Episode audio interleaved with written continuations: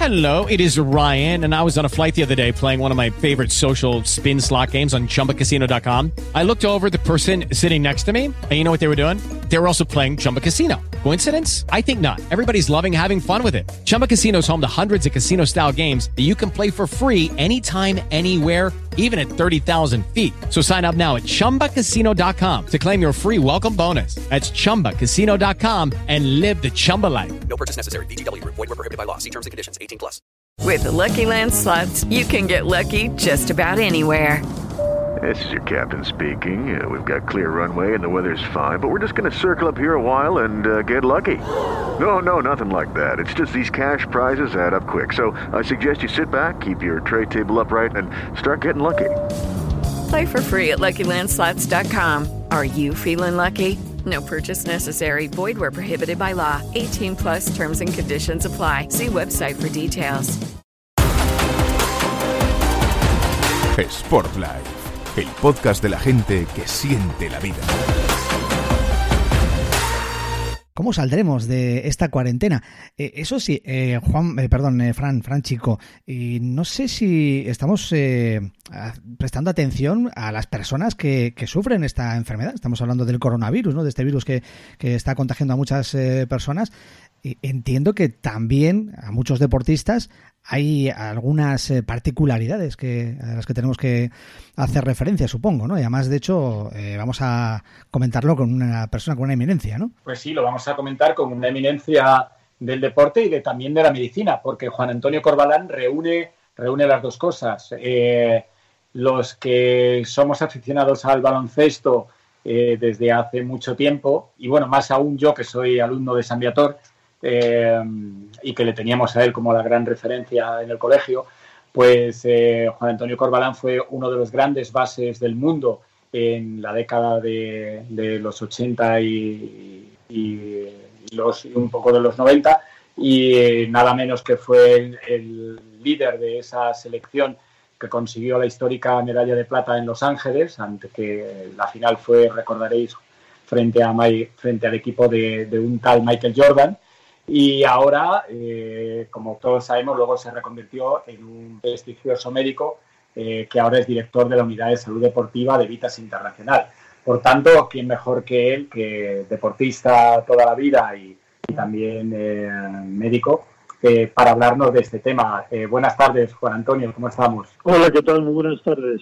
Eh, Juan Antonio, mira, mi primera pregunta era, quería saber cómo afectará, en tu opinión, el coronavirus a las personas deportistas que, que lo hayan pasado cuando poda- puedan volver a tener la oportunidad de, de regresar al entrenamiento. Mira, el, el coronavirus tiene un montón de incógnitas que ha tenido en su presentación y que tendrá a medida que se aleje de nosotros. Y es verdad que no sabemos cuáles serán las, las secuelas que puedan dejar sus infecciones. Es cierto que los grandes deportistas, que suelen ser gente joven, puede que no se vean especialmente afectados, ya que normalmente cursan con, eh, infecciones cuando ocurren bastante leves en intensidad. Pero ahora hay un montón, una legión de deportistas aficionados que ya no son tan jóvenes y que si han padecido la enfermedad sí podrán tener secuelas de cierta importancia. Habitualmente los órganos más comprometidos después de, un, eh, de una infección por coronavirus, pues naturalmente es el pulmón, el riñón también es un punto que hay que tener en cuenta, pero tiene también alteraciones en la coagulación eh, intravascular, el hígado también suele sufrir, por lo tanto hay muchas incógnitas que iremos descubriendo paulatinamente, pero sin ninguna duda la aparición de una cierta fibrosis pulmonar o una cierta alteración de la función renal pueden ser dos de las causas para esa cantidad ingente de aficionados eh, al deporte que ya no son tan jóvenes. Y eso es lo que nosotros los médicos tendremos que cuidar en la vuelta a la normalidad. Eh, Juan Antonio, eh, cu- cuando podamos volver a, salir a la calle después de- del confinamiento, eh, ¿en qué medida para, para ti es importante que regresemos a la práctica deportiva activa para disminuir el riesgo de contagio? Bien, yo creo que la, la dinámica a partir de ahora está muy clara. Cuanto menos salgamos, mucho mejor. Ese sería el punto uno. Solo salir si es exclusivamente necesario. Y ahora veamos que ya las cifras, el número de infectados, la mortalidad y la tendencia de la enfermedad va bajando, va bajando y entonces empezamos a salir. Bien, yo creo que la gente que vive en Madrid tendrá que ser mucho más cauta y tendremos que hacer una incursión en la normalidad en función de los parámetros sociales del virus. Las eh, zonas, las áreas, los distritos, los ayuntamientos con menos carga viral podrán incorporarse antes y siempre manteniendo, lógicamente, todas las medidas de distanciamiento y de higiene. El hecho de que podamos ser más laxos en salir a la calle no nos exime de la responsabilidad de entender que el distanciamiento es la única manera que tenemos, no ya de no infectarnos, que también, sino de no infectar a los demás. Por lo tanto, ese escalonamiento tendrá que ser muy estratégico y todos los buenos deportistas tendrán que saber también que es mucho más importante la salud que el deporte y tendremos que ser responsables cada uno de nosotros en esa incorporación a la normalidad y creo que todavía quedan pues por lo menos bastantes semanas. El otro día leía unas declaraciones tuyas en las que valorabas la importancia de monitorizar, monitorizar la respuesta ventilatoria en ejercicio y verificar pues la, ausencia de, secuelas. Eh, ¿Tú qué, pruebas nos recomendarías? Eh, ¿Qué pruebas nos recomendarías eh, de pasar una revisión con un médico deportivo antes de, de, regresar al entrenamiento normal, cuando ya se pueda, en el futuro? Bien, para todos aquellos, para todos aquellos que vayan a, formar parte de actividades de deportes de grupo, yo lógicamente les, les pediría una, una prueba, un test de PCR. Y luego además, para aquellas personas que hayan padecido la, la enfermedad, aunque sean aficionados o sean grandes deportistas profesionales, es muy importante que vean la repercusión que ha podido tener dentro de su, eh, digamos, de su homeostasis, de su fisiología. Y bueno, desde ese punto de vista, pues una analítica eh, básica, una placa de toras, diría yo, y cuando haya sospechas, una, una, un TAC o una resonancia de más, de más definición, y luego haría una ergometría para ver la espirometría, la función pulmonar y para ver la respuesta de ese pulmón a la exigencia máxima de un ejercicio. Naturalmente eso lleva eh, metido un, electrocardiograma que también vamos a esperar que no haya ninguna secuela que sea secundaria a, la, a la enfermedad. Por lo tanto, sí, es una analítica y una ergospirometría al margen de una historia clínica convencional sería muy importante para saber que empezamos en la mejor condición posible.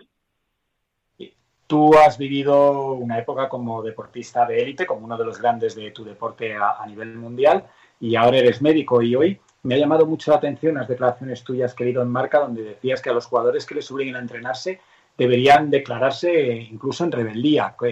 ¿En qué basas eh, esta, esta afirmación? Bueno, lo baso en que la libertad personal y el derecho a nuestra salud está por encima de, cualquier de cualquier otro elemento. Ahora mismo no hay nadie que nos deba o que nos pueda obligar ni un club ni un estamento jurídico, salvo las autoridades sanitarias que nos dicen lo que tenemos que hacer. No puede haber una asociación deportiva, no puede haber eh, un, entrenador o un directivo que nos obligue a hacer algo en contra de nuestra salud. Me parece absolutamente esencial. Quizá ha aparecido en una portada de un diario deportivo y con unas letras que parecen casi una amenaza, pero eso no es más que la defensa de la salud de las personas.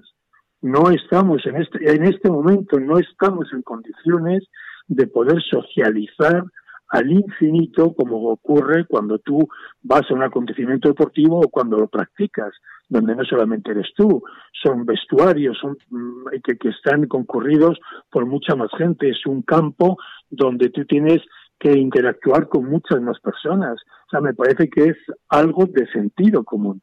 Si se ponen entradas a que entremos a una librería o a un supermercado, ¿cómo no vamos a poner trabas a tener que compartir espacios pequeños entre mucha gente y sin defensas?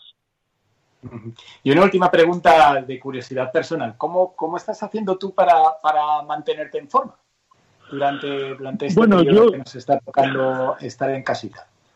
Yo hace hace mucho tiempo que, que me resigné con mantener un estado un estado de forma que me asegure un poquito más de supervivencia. Por lo tanto, a mí el rendimiento ya me preocupa poco, pero sí tengo que decirte que yo procuro hacer cada dos días una actividad física en función de una hora, paseo por mi garaje, por un trocito de, de mi jardín que no compromete que no compromete a nada ni a nadie y entonces a eso me dedico a hacer como una hora y media de actividad aeróbica y un poquito de pesas de día sí día no.